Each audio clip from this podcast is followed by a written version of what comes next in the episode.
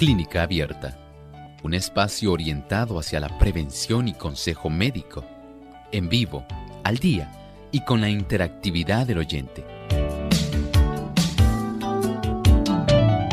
Clínica Abierta, poniendo al doctor a su alcance para un diálogo claro y honesto, porque nos importa su bienestar y salud.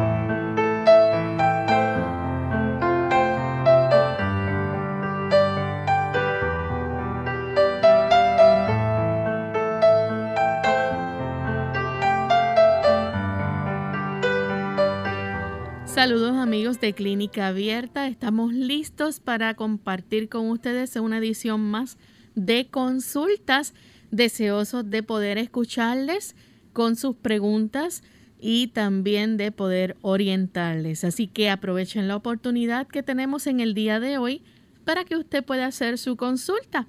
Nuestras líneas telefónicas son 787-303-0101 para aquellos amigos que están en Puerto Rico, para los Estados Unidos, el 1866-920-9765.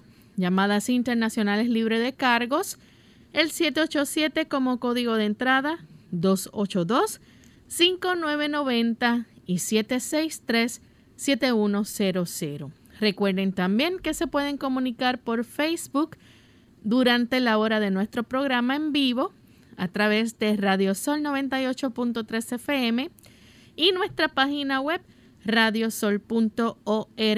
Pueden visitarla y también a través del chat durante esta hora participar haciendo su consulta.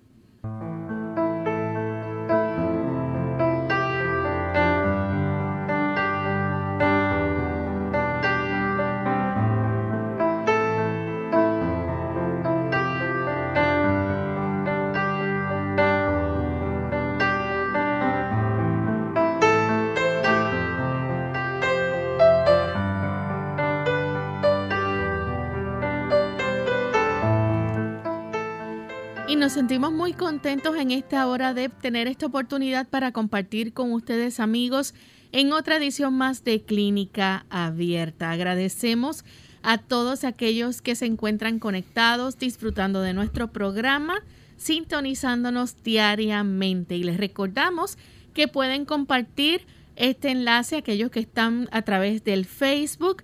Compartan, ¿verdad? el link para que otros también puedan escuchar Clínica Abierta y vernos.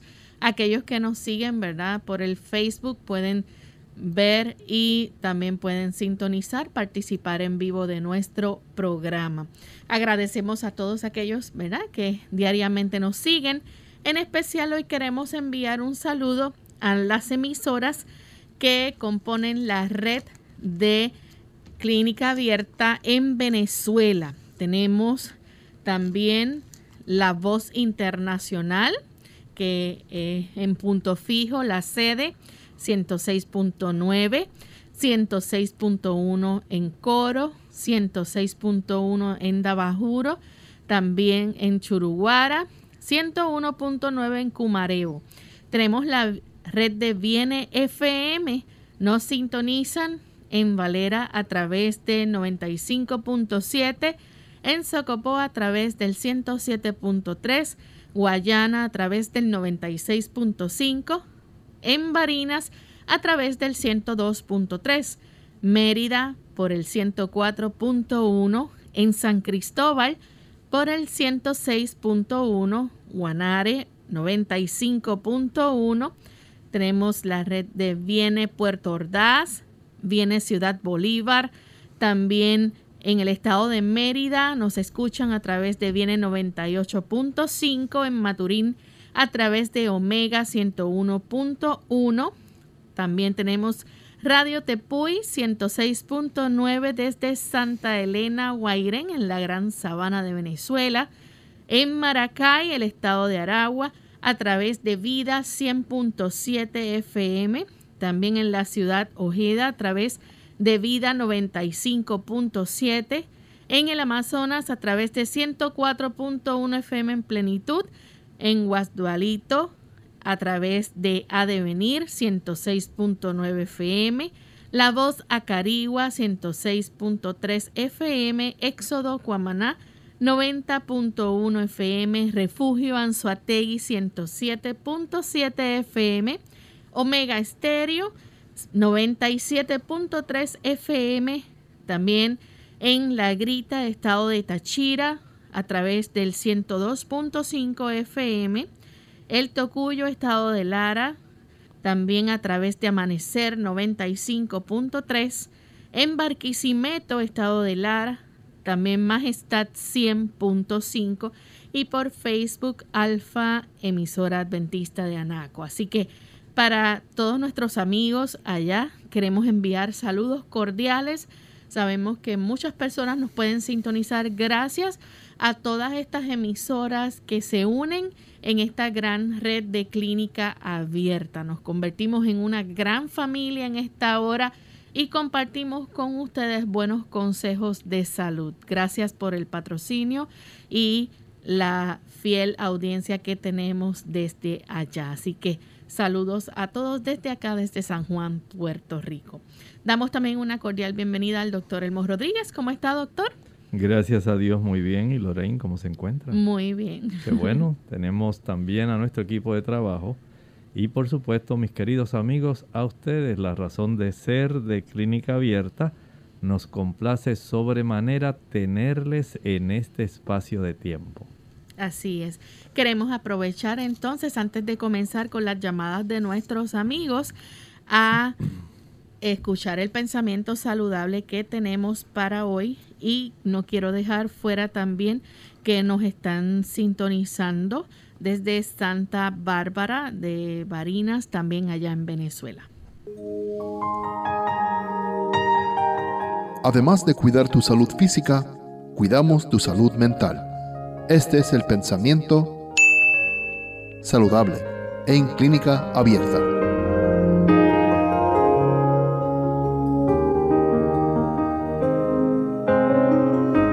Para los enfermos crónicos nada hay tan eficaz para devolver la salud y la felicidad como vivir entre bellezas del campo. Allí los más desvalidos pueden sentarse o acostarse al sol o a la sombra de los árboles. Con solo alzar los ojos ven el hermoso follaje. Una dulce sensación de quietud y de refrigerio se apodera de ellos al oír el susurro de las brisas el espíritu desfalleciente revive. La fuerza ya menguada se restaura. Inconscientemente el ánimo se apacigua. El pulso febril vuelve a su condición normal. Conforme se van fortaleciendo los enfermos, se arriesgan a dar unos pasos para arrancar algunas bellas flores, preciosas mensajeras del amor de Dios para con su afligida familia terrenal. Sí, el campo tiene sus ventajas, especialmente para aquellos que están en un proceso de convalecencia. Todos aquellos que quieran recuperarse de condiciones crónicas difíciles, condiciones donde la restauración toma tiempo, tienen un gran aliado en el cuarto del enfermo, en este caso, el campo. Piénselo, hay tanto que se puede recibir, tanto beneficio que usted puede obtener cuando usted está al aire libre, al sol, entre las bellezas naturales que Dios nos ha dado. Gracias al doctor por compartir con nosotros el pensamiento saludable y ya estamos listos entonces para comenzar amigos con sus preguntas. Tenemos en línea telefónica a Nelly. Ella nos llama desde Aguadilla. Adelante, Nelly. Sí, Dios les bendiga. Eh, doctor, yo quisiera saber si un MRI o una resonancia magnética, un examen, eh, ¿cómo afectaría a la tiroides con, con contraste, ¿cómo afectaría a la tiroides que tiene un nódulo? ¿Cómo afectaría este de MRI? Muchas gracias. Muchas gracias.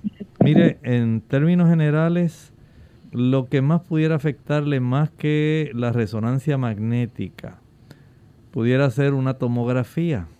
Eso tendría una influencia mayor. Pero si usted, eh, por ejemplo, le solicita al técnico en radiología o al radiólogo que si le puede poner un tipo de eh, aditamento especial que le proteja a usted la zona del cuello, no tiene ningún problema. Y eso generalmente lo tienen todos los lugares donde se practican estudios de imágenes, tienen ese tipo de protector. Así que si usted tiene que hacerse un estudio, solamente solicite ese tipo de protector que se aplica en la zona del cuello. Tenemos entonces a Olga, ella nos llama de la República Dominicana. Adelante Olga con la pregunta. Mira, mi hermana le dio una, un mareo a las 4 de la mañana y después le dio mucho deseo de ir al baño y evacuar. Eh, la cuestión es que se llevó a un neurólogo y salió con una mala formación del Chiari. Entonces, supuestamente al que operarla. Yo quiero saber si eso, o sea, cómo es operación, si tiene mala consecuencia, si es peligrosa. Que me hable algo de eso, de la mala formación del diario. Bueno, lo que acabo de entender es el aspecto de Chiari, ¿verdad? Si lo entendí adecuadamente. Hay que comprender que definitivamente si ya el neurólogo la revisó esto hay que atenderlo porque pueden haber complicaciones en esa zona. Lo que yo conozco como lo del Chiari es una parte donde la médula básicamente pudiera ser obstruida por materia del encéfalo, de la región de arriba de la cabeza. Si esto al ocurrir obstruye y complica tanto el funcionamiento neuronal, especialmente de las extremidades inferiores y eh, áreas viscerales. Si es necesario, si ya se dio ese diagnóstico, someterse a la cirugía. Tenemos entonces en esta ocasión a Marta desde Costa Rica. Adelante Marta, escuchamos su pregunta. Muy buenos días, bendiciones para los dos. Mire, doctor, yo tengo un hermano que le pasa una situación muy fea cuando duerme, no tose. Está calientito debajo de sus cobijas y no está tosiendo. Apenas se levanta, comienza cuju, cuju, cuju, cuju. Y a toser, y a toser, y a toser, que ya hasta que cansa todo el día. El problema es que a veces él tiene que salir a trabajar a lugares muy fríos y se pone pegoso. Si él sale de, de su cuarto, está, mm, bueno, cuando está en el cuarto está bien, pero si sale de ahí ya comienza con la tos. ¿Qué me puede dar usted para, para un remedio para este? Muchas gracias. Mire, en esta, en esta dirección podemos recomendarle que, número uno, vamos a tratar de fortalecer el pulmón mucho más. Eh, verifique que antes de que él salga a enfrentarse a su trabajo diario, procure que en la noche, cada noche antes de acostarse, él pueda comenzar a inhalar vapores de eucalipto. Estos vapores de eucalipto, eh, vamos a decir, añade una cucharadita de aceite de eucalipto en un envase que contenga aproximadamente un litro de agua. Pero lo va a poner a fuego lento, de tal manera que pueda emanar el aceite de eucalipto y no se evapore todo de una sola vez.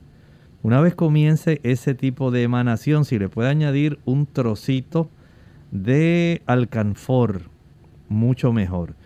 Una vez comienza a emanar este vapor, entonces se cubre su cabeza con una toalla de baño. Al mismo tiempo, esa toalla de baño también debe cubrir la olla donde está el agua con el trocito de alcanfor y la cucharadita de aceite de eucalipto. Va a realizar 25 inhalaciones en forma lenta y profunda. Lenta y profunda en número de 25 veces mientras respira por la boca y la nariz al mismo tiempo. O sea que va a tener este aspecto de utilizar boca y nariz para inhalar lenta y profundamente 25 veces. Al cabo de esas 25 inhalaciones, sale de la toalla, respira aire fresco y vuelve nuevamente a practicar 25 inhalaciones adicionales. Al finalizar volvemos igual, Respira aire fresco dos o tres minutos y vuelve y se cubre su cabeza y la ollita y respira 25 inhalaciones lentas y profundas. Lo va a hacer cuatro episodios de 25 inhalaciones. Esto comienza a fortalecer los pulmones. Ahora, hay también que fortalecer los pulmones utilizando algún tipo de suplemento de vitamina D. Se debe verificar cómo está la vitamina D sanguínea de su hermano antes de que le provea un suplemento para poder fortalecer aún más su sistema pulmonar. Si no se le provee vitamina D, no va a mejorar. Igualmente, si no se le provee precursores de la vitamina A, los carotenoides.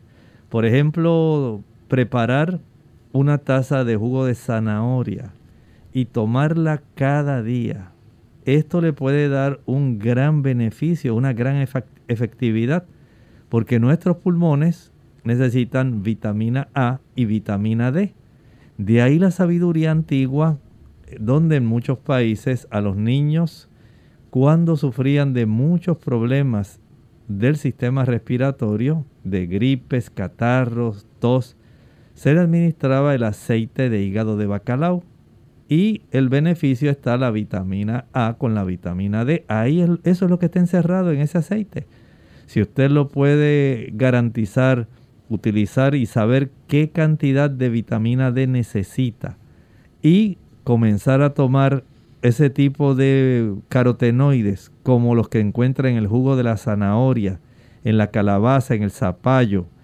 Este tipo de productos junto con el camote amarillo, con las espinacas van a fortalecer y si además de eso puede consumir una mayor cantidad de berro, de rábanos, de repollo, entonces ese tipo de situación se fortalece realmente. Vamos en este momento amigos a hacer nuestra primera pausa, pero ustedes no se vayan porque al regreso vamos a continuar contestando más de sus preguntas.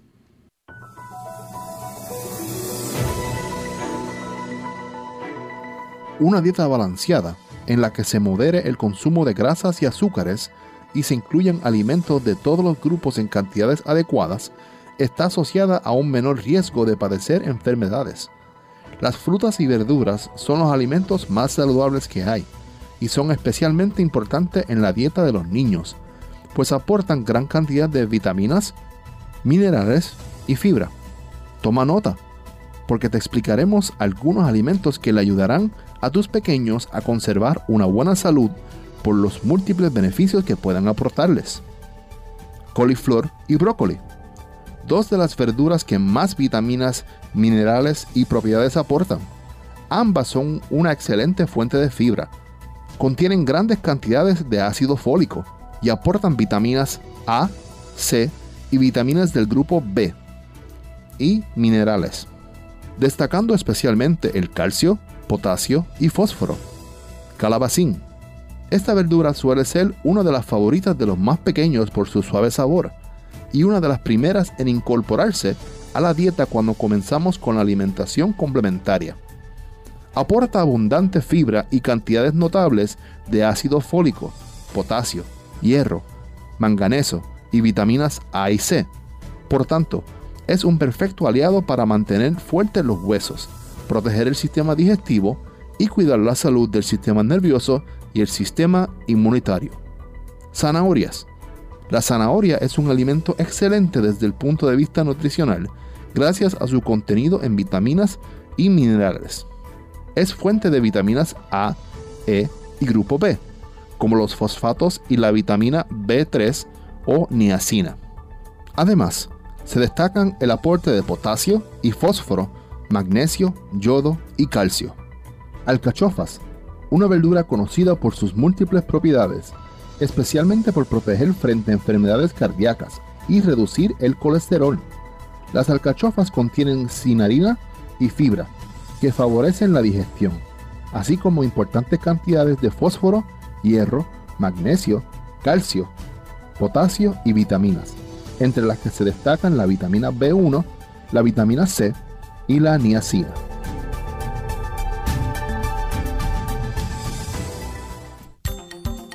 La china es una de las frutas con mayor poder curativo.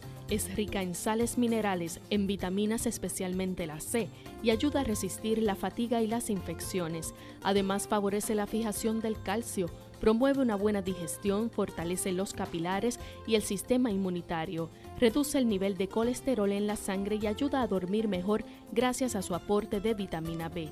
También resalta su función depurativa, ya que su fibra regula el funcionamiento del intestino y su potasio normaliza la presión arterial. Sin duda, ya sea en jugo o como fruta, no debe faltar en tu nevera.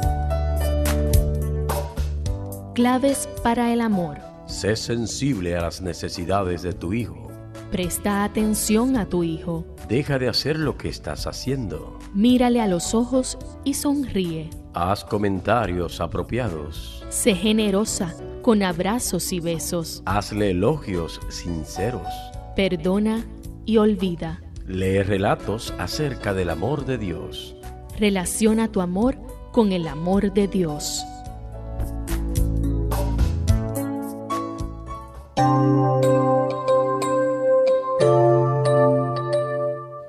Ya estamos de vuelta en Clínica Abierta, amigos, y continuamos contestando sus consultas. Tenemos a continuación a Milagros.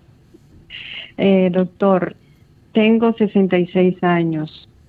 No tengo alta presión, ni diabetes, ni ninguna otra condición. Duermo bien en la noche, siete horas. Me alimento sano, como vegetales, frutas. Camino al sol. Siempre estoy en movimiento porque soy hiperactiva. Los niveles de azúcar están normales tomo multivitaminas, no tengo baja la hemoglobina, este, tomo B12, como carne, como de todo, pero en las mañanas me levanto débil como una flojera y los párpados caídos, ¿a qué se deberá? Muchas gracias. Mire, estas situaciones a veces son eh, un poco difíciles de diagnosticar. Pero si usted ha notado ese tipo de situación donde los párpados están caídos y siente mucha debilidad, sería bueno que pudiera ir primero a un internista. Él le va a revisar y puede ordenar algunos estudios. Por supuesto, él puede hacer estudios adicionales para detectar si es que hay alguna condición, por ejemplo, una condición metabólica, si acaso pudiera haber hipotiroidismo, si pudiera haber alguna condición neurológica, también él la podría detectar, pero por supuesto se requieren algunos estudios. Por eso les recomiendo que usted proceda cuanto antes a sacar cita con su médico de cabecera o, un médico internista para que él pueda proceder a interrogarla, revisar y ordenar aquellos estudios que sean convenientes. Continuamos entonces con la siguiente llamada. En esta ocasión la recibimos de Janet de la República Dominicana. Adelante, Janet. Saludos, Janet. Janet, ¿nos escuchas? Bien, continuamos entonces con la próxima consulta.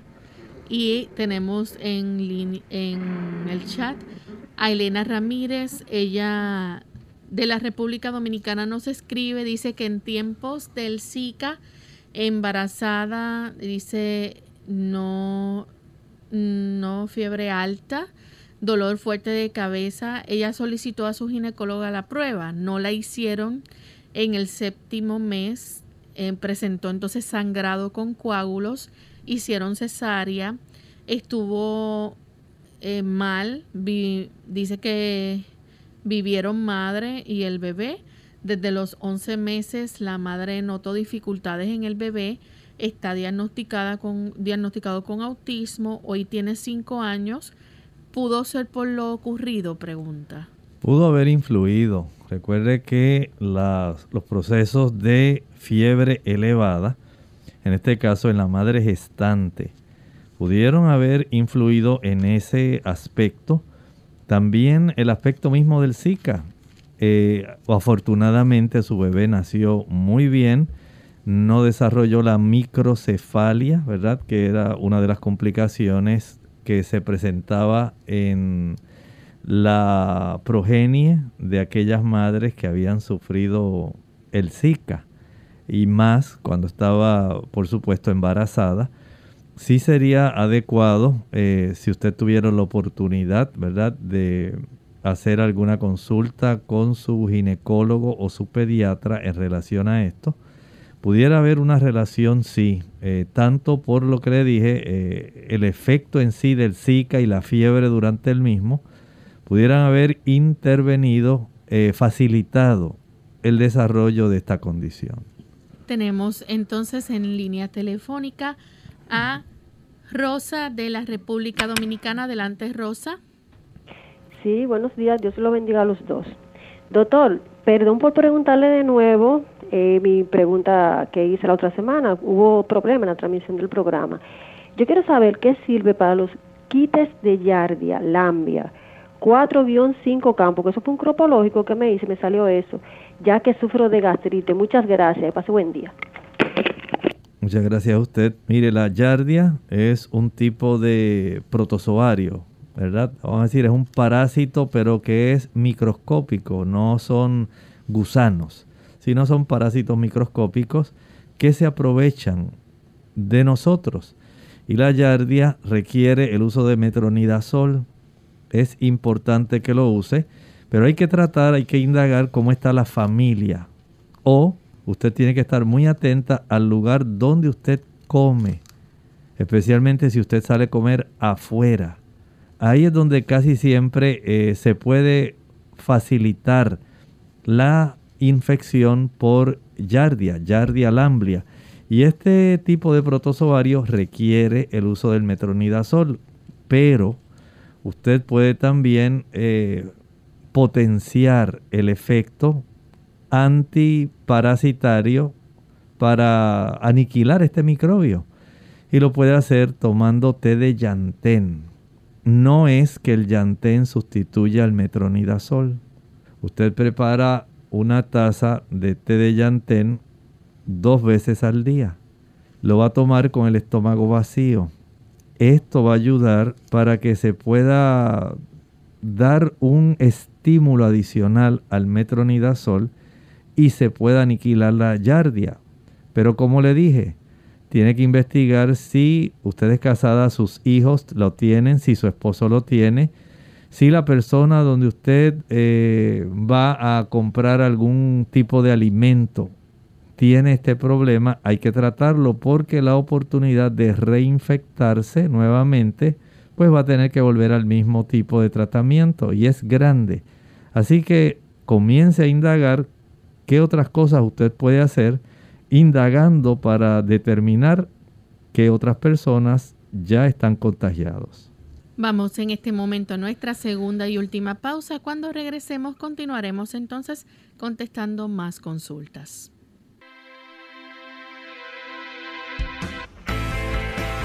Ya sabemos que el ejercicio físico es importante para la salud y contribuye significativamente a la pérdida de peso. Pero una pregunta que siempre me hacen es si alguien puede hacer cualquier ejercicio. La respuesta no es tan simple. Una persona sedentaria y con sobrepeso, por ejemplo, debe tener mucho cuidado. Considerando una situación ideal, hay dos evaluaciones importantes antes de comenzar un programa de ejercicios. La evaluación médica y la evaluación física. Pero considere dos consejos importantes. El primero es hacer una caminata, que es como una puerta de entrada importante. Y si puede hacerlo con alguien de su familia o amigo, el beneficio será aún mayor. Según un consejo, el mejor ejercicio es lo que te gusta y lo que puedes hacer. En Clínica Abierta te queremos saludable. Por eso deseamos que practiques los ocho remedios naturales.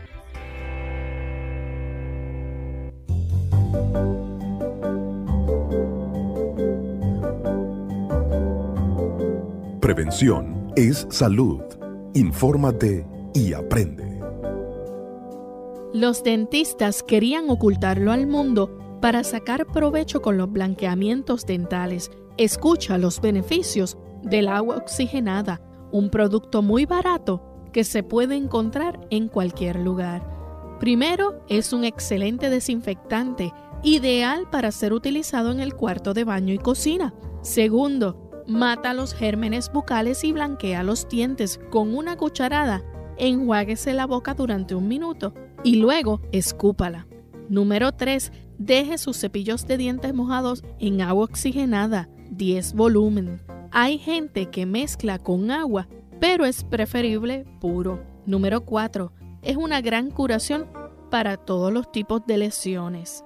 Número 5. Sirve para quitar las manchas de sangre en la ropa. Número 6. Blanquea las uñas una cucharada en un recipiente con agua fría y luego remoja las uñas durante 10 minutos y las uñas deben estar sin esmalte para que te blanqueen. Número 7. Elimina los hongos de los pies. Úsalo por la noche en los pies. También elimina el mal olor. Número 8. Desinfecta tablas de carnes, pescados y otros artículos en el hogar. Así que dile adiós a la salmonela. Si no sabías de estas ventajas, compártela con tus amigos para que ellos también puedan practicarlas.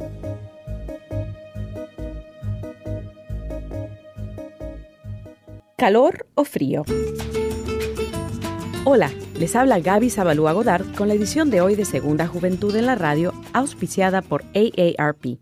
Suponte que te has lastimado el codo. ¿Te aplicas calor o frío en las articulaciones? Inmediatamente piensas que una almohadilla caliente te haría sentir bien. Pero ¿qué sucedería si en cambio fuese frío lo que necesitaras?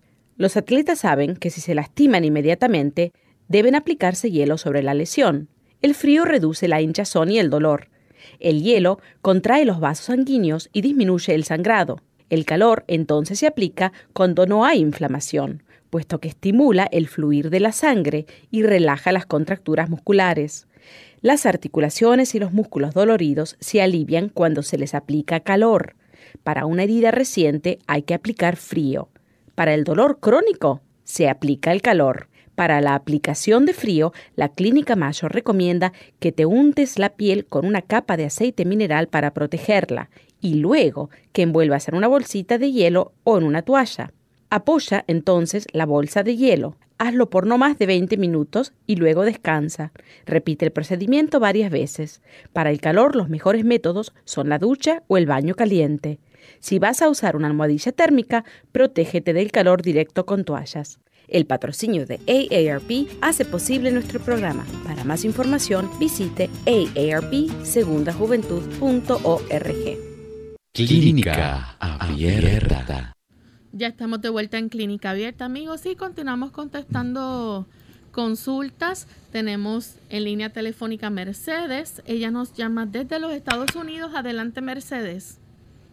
Sí, buenos días. Doctor, una pregunta para mí. Ella, desde hace una semana estamos con, con un resfriado no tan fuerte.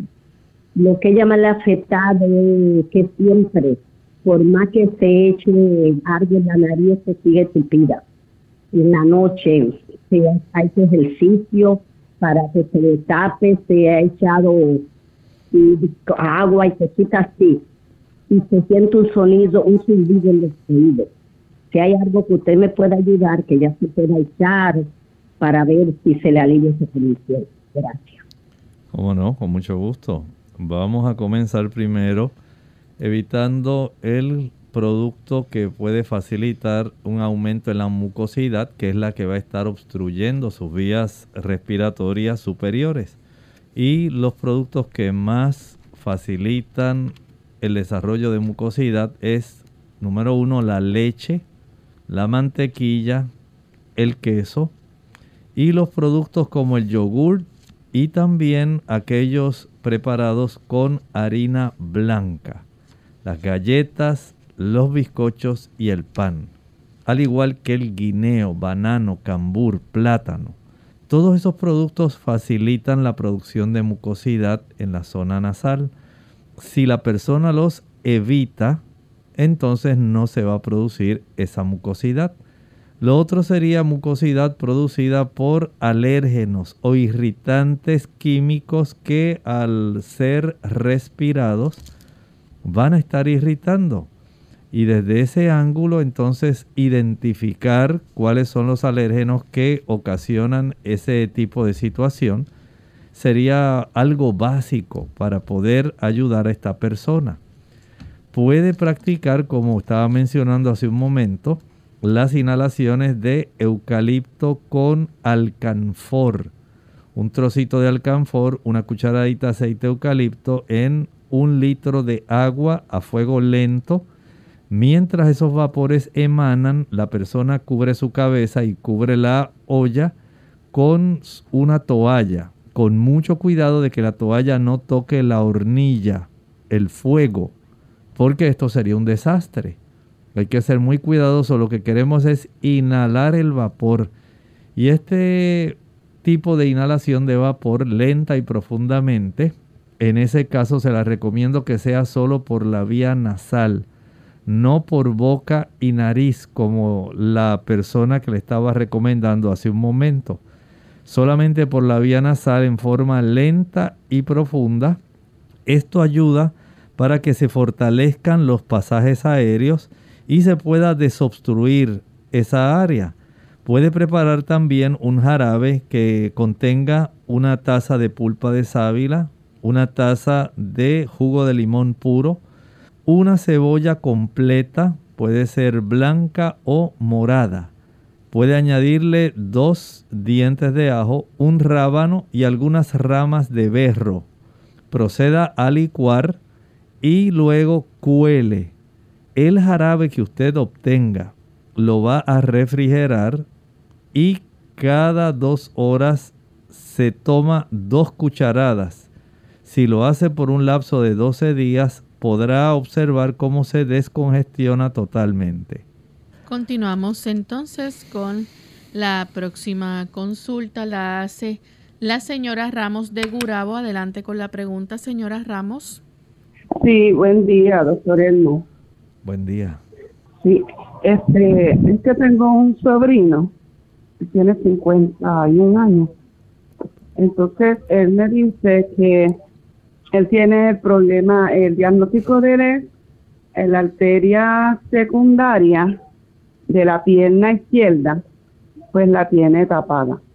Entonces, esto parece que le ha creado que cuando él camina, para, para, para hacer ejercicio, pues le da mucho dolor en el tobillo y a la vez este, las manos se le están adormeciendo mucho y cuando estira la mano para ponerle encima de un sillón o algo, se la adormece y tiene que bajarla. A ver si usted me puede dar alguna recomendación para él, pero voy a agradecer. Gracias. La única recomendación sería facilitar la desobstrucción de esa arteria. Esa arteria según se va creando una capa de ateroma. Esa capa que es una mezcla de colesterol oxidado con células blancas, con fibroblastos, con calcio. Va a facilitar que se endurezca la arteria y el huequito de adentro de la arteria, el lumen, se vaya estrechando y cada vez sea más delgadito, más delgadito. Mientras más delgado el huequito interno, menor es la cantidad de sangre. A menor cantidad de sangre, menos oxígeno y menos nutrimentos son transportados por la sangre para darle oxigenación, nutrimentos para brindarle vida a los tejidos de las extremidades inferiores. De tal forma que mientras persista ese tipo de obstrucción, no hay manera de poder entonces recuperar, a no ser que, número uno, este paciente decida cooperar con él mismo y facilite ese proceso de desobstrucción. ¿Cómo? Evitando todos los productos de origen animal, leche, mantequilla, queso, huevos y carne. Este tipo de productos que son ricos en colesterol, pero también son ricos en ácidos grasos saturados. Ambos son grasas los dos, colesterol y ácidos grasos saturados. Ambos van a colaborar facilitando ese proceso donde se van obstruyendo estas arterias cuyo cuya estrechez va a estar dándole entonces la incapacidad para él ejercitarse adecuadamente y generando dolor por la hipoxia, por la falta de oxígeno en la sangre, en la poca sangre que alcanza a llegar. De tal manera que mientras él tenga esta dificultad, él lo más que puede hacer es hacer caminatas cortas donde no se le desencadene el dolor y que se ayude al estímulo para poder facilitar el mantener la sangre circulando. Todavía peor sería que la sangre no circulara ya que cuando la sangre se le impide la circulación comienza a desarrollarse un proceso de gangrena en la extremidad afectada.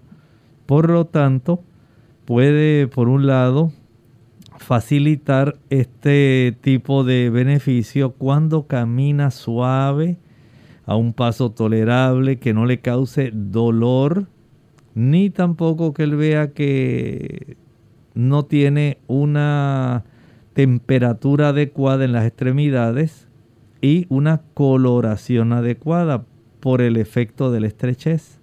Puede también utilizar, por ejemplo, la linaza. Es excelente para reducir la cifra del colesterol. Puede también requerir el uso de algunos productos como el agua de limón, el aumentar el consumo de berenjena, el aumentar el consumo de garbanzos son productos que ayudan para que el procesamiento de la grasa sea mucho más efectivo y poder evitar esta situación donde a usted se le siga estrechando el interior de sus arterias. Vea que es algo relativamente sencillo, pero a la misma vez requiere mucha cooperación, mucho esfuerzo y consistencia, tratar de disciplinarse para que a lo largo del tiempo usted diga voy a hacer este ejercicio, voy a caminar, voy a evitar el consumo de esos productos y sé que por la gracia de Dios puede tener una desobstrucción aunque le demore año y medio a dos años. Tenemos a través del chat a Jordania Ortiz de Puerto Rico ella pregunta si es cierto que quien duerme mucho es por tristeza y depresión. No siempre. Hay personas que tienen problemas de la tiroides, especialmente si hay hipotiroidismo. También hay personas que tienen trastornos eh, por fármacos. Hay fármacos que pueden facilitar el que la persona duerma más de lo normal y hay personas que es una rareza cuya constitución hereditaria y su aspecto genético pudiera estar facilitando el desarrollo de una situación donde la persona tiene mucho sueño frecuentemente. Tenemos a María de Estados Unidos. Ella dice, mi hijo tiene diagnosticado el, el Jock Itch o Hawk Itch. Jock. Dice que le recetaron una crema, pero ha notado que él tiene pie de atleta. ¿Habrá relación en esto? Él usa un uniforme grueso y suda mucho en los días calientes. ¿Qué remedio natural puede utilizar? Básicamente es el mismo problema. Es una micosis, es un hongo, una levadura que se instala, según se instaló en el área de eh, la zona interdigital, los pies. También puede instalarse en esa área inguinal y de esta manera se puede desarrollar más fácilmente este problema. Y hay que tratarlo.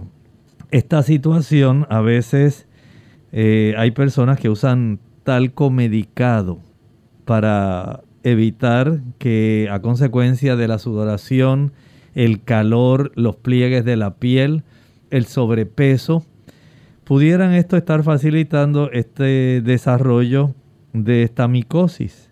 Y lo mismo puede ocurrir en la zona de los pies, pero hay tratamientos específicos, eh, a veces pueden utilizarse algunos tipos de fármacos que su médico le puede recetar sencillos, pero muy eficaces para aniquilar esto. Más tiempo le puede demorar el corregir el problema del pie de atleta. Generalmente ese hongo todavía es mucho más resistente. Tenemos entonces a Ana, ella nos escribe desde la República Dominicana y dice que es bueno para mejorar la circulación. Dicen que el, que el consumo de vinagre de manzana ayuda, qué tan cierto es y qué recomienda. No, no les recomiendo que use el vinagre de manzana. Aquellas personas que usan vinagre de manzana van a desarrollar problemas de acidez estomacal, Además de eso, va a tener un problema donde va a ir dañando su hígado. No lo haga. El vinagre de manzana también va a facilitar la descalcificación de sus huesos. Al descalcificarse los huesos va a desarrollar osteopenia y osteoporosis. Ve entonces que no hay ningún tipo de beneficio en el uso del vinagre si usted quiere mejorar la circulación, número uno, tome mucha agua, a no ser que tenga alguna contraindicación médica. Número dos, salga a ejercitarse. El ejercicio no tiene sustituto. Número tres, recuerde que hay algunas plantas como el rusco o butcher's broom, también el romero, que son muy útiles para facilitar la circulación. Tenemos a Alba Iris Ramírez. Ella nos escribe de la República Dominicana. Es una dama de 31 años. Tiene el hígado graso y quiere ir a un gastro. Dice cuando como algo con leche o con mucha grasa me hace daño. ¿Qué me recomienda? Por supuesto, no utilice más productos grasos. Usted ya tiene una discapacidad en su hígado para estar, por un lado, procesando porque ya se saturó. El desarrollo del hígado graso tiene que ver mucho con eh, el consumo de grasas saturadas, el consumo también de productos azucarados, muchos dulces, también con la obesidad y con el abundante consumo de aceites, sean fritos o sean fríos. Hay que ser muy cuidadoso con la cantidad de aceite. Y ese hígado graso, eh, mientras usted no haga cambios en su estilo de vida, puede facilitar el desarrollo de fibrosis y eventualmente cirrosis. Fibrosis y eventualmente cirrosis. Evites esas complicaciones tan serias que van a estar influyendo para que su hígado comience a tener procesos inflamatorios. Evítelo. Evite el consumo de leche, mantequilla, queso, el aceite en frío y solamente estoy refiriendo aceite que no ha sido calentado. Aceite que usted usa como un chorrito muy pequeño para la ensalada y ya. No eche su ensalada a nadar en aceite, como hacen muchas personas. Igualmente, evite el uso, como tienen muchas personas la costumbre de consumir aceite y vinagre. No le va a ayudar, el vinagre afecta también. También evite las frituras. Las frituras facilitan el desarrollo de hígado graso. Jugos, maltas, refrescos, bombones, helados, paletas, bizcochos, galletas, flanes, chocolate. Mientras más cantidad y más tiempo los consuma, mayor es el desarrollo de hígado graso. Más sobrepeso, más hígado graso. Así que comience cuanto antes a suspender el consumo de esos productos y prepare el jugo de limón. En un litro de agua exprima dos limones. Y esta agua de limón, por supuesto sin azúcar, va usted a ingerir una taza dos o tres veces al día. Esto ayuda para que usted pueda tener mejoría de su problema. Tenemos entonces a Prexede Fernández. Nos pregunta, dice que sufre de una diarrea crónica, todo lo que come le da diarrea, incluyendo la carne. Pregunta qué puede hacer. Le recomiendo que vaya al gastroenterólogo. Ahí él le va a hacer bastantes preguntas y si fuera necesario le va a hacer una colonoscopía.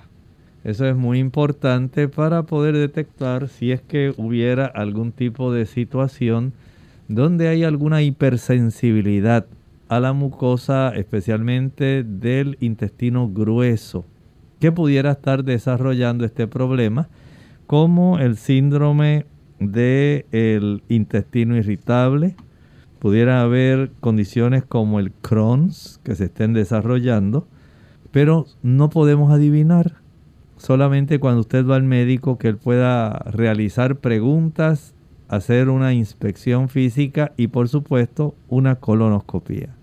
Tenemos entonces a Alberto que se comunica desde el pueblo de Gurabo. Escuchamos la pregunta de Alberto. Bienvenido. Sí, buenos días. Buen día.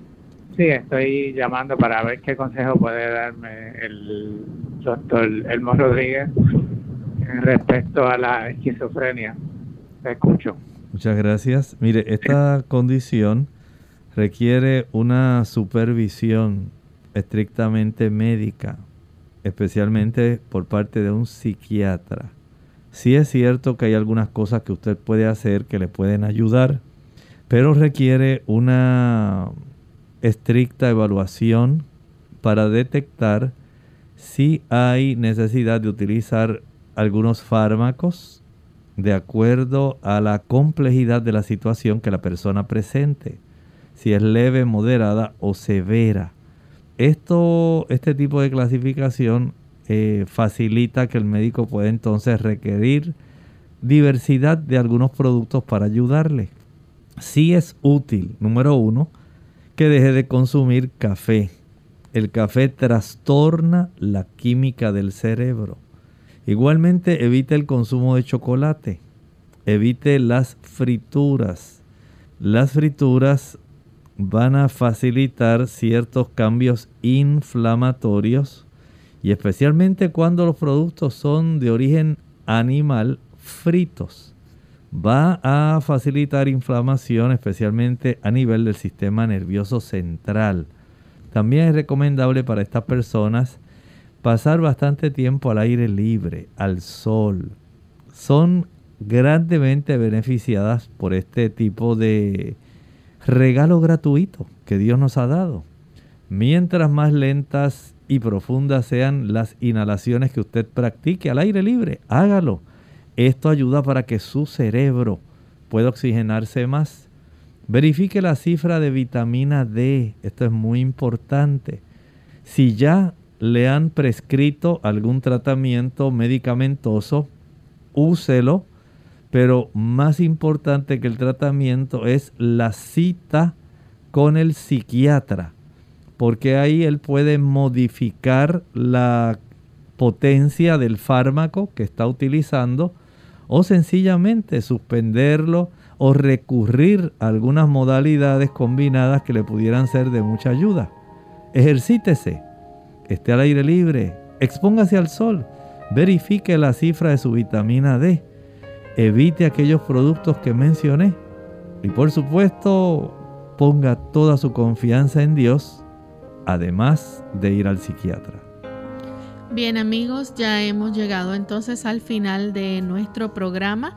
Agradecemos a todos los que estuvieron en sintonía en el día de hoy y queremos recordarles a que la próxima semana nos acompañen a la misma hora y por la misma frecuencia. Vamos en este momento a cerrar nuestro programa con el pensamiento bíblico. En el capítulo 11 del libro Apocalipsis, el versículo 1, dice que se le dio una caña de medir y se le dijo, levántate y mide el templo de Dios y el altar y a los que adoran en él. Tal como habíamos visto en el capítulo 10, hubo un momento en que se le dio un librito a Juan para que lo comiera, le fue dulce en la boca y amargo en el vientre. La experiencia por la cual atravesaron los proclamadores del mensaje del segundo retorno de Jesús, evento que fue confundido con el verdadero. Iniciaba el juicio investigador. Ahora se le presenta el concepto del juicio investigador utilizando una vara de medir. Levántate y mide el templo de Dios y el altar y a los que adoran en él. Solamente la ley de Dios es la única que puede medir a cada ser humano. Cada carácter debe ser contrastado contra esa regla que Dios tiene, con la cual Él evaluará a cada persona, no importa el país en el que usted viva. Dios tiene que medir, pero esto lo hace, este juicio lo hace en el santuario celestial. Y precisamente para la época en que se comenzó a proclamar ese mensaje, dónde Jesús debería venir. Se equivocaron en el evento, pero no en el tiempo. En ese martes 22 de octubre de 1844, Jesús pasó del lugar santo del santuario celestial al lugar santísimo del santuario celestial y comenzó una obra de juicio. Así que el mensaje era consono. Lo que decía el capítulo 10 ahora prosigue en el capítulo 11. ¿Y saben algo? En este momento todavía el juicio no ha finalizado. Su carácter y el mío, sus registros en el libro de los cielos y el mío van a ser investigados. Y el Señor contrastará nuestra vida contra su santa ley. ¿Qué hemos hecho nosotros con nuestra vida? ¿Se la hemos entregado a Jesús para que Él nos encuentre justos? ¿O sencillamente queremos continuar en nuestro estilo de vida sin Jesús? Así nos encontrará culpables. Bien, nosotros nos despedimos y será entonces hasta el siguiente programa de Clínica Abierta. Con cariño compartieron en el día de hoy el doctor Elmo Rodríguez Sosa y Lorraine Vázquez. Hasta la próxima.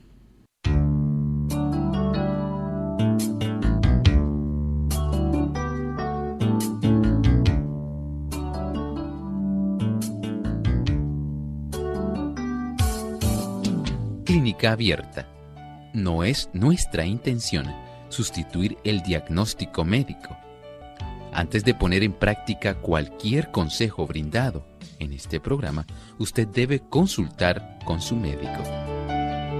Hasta la próxima.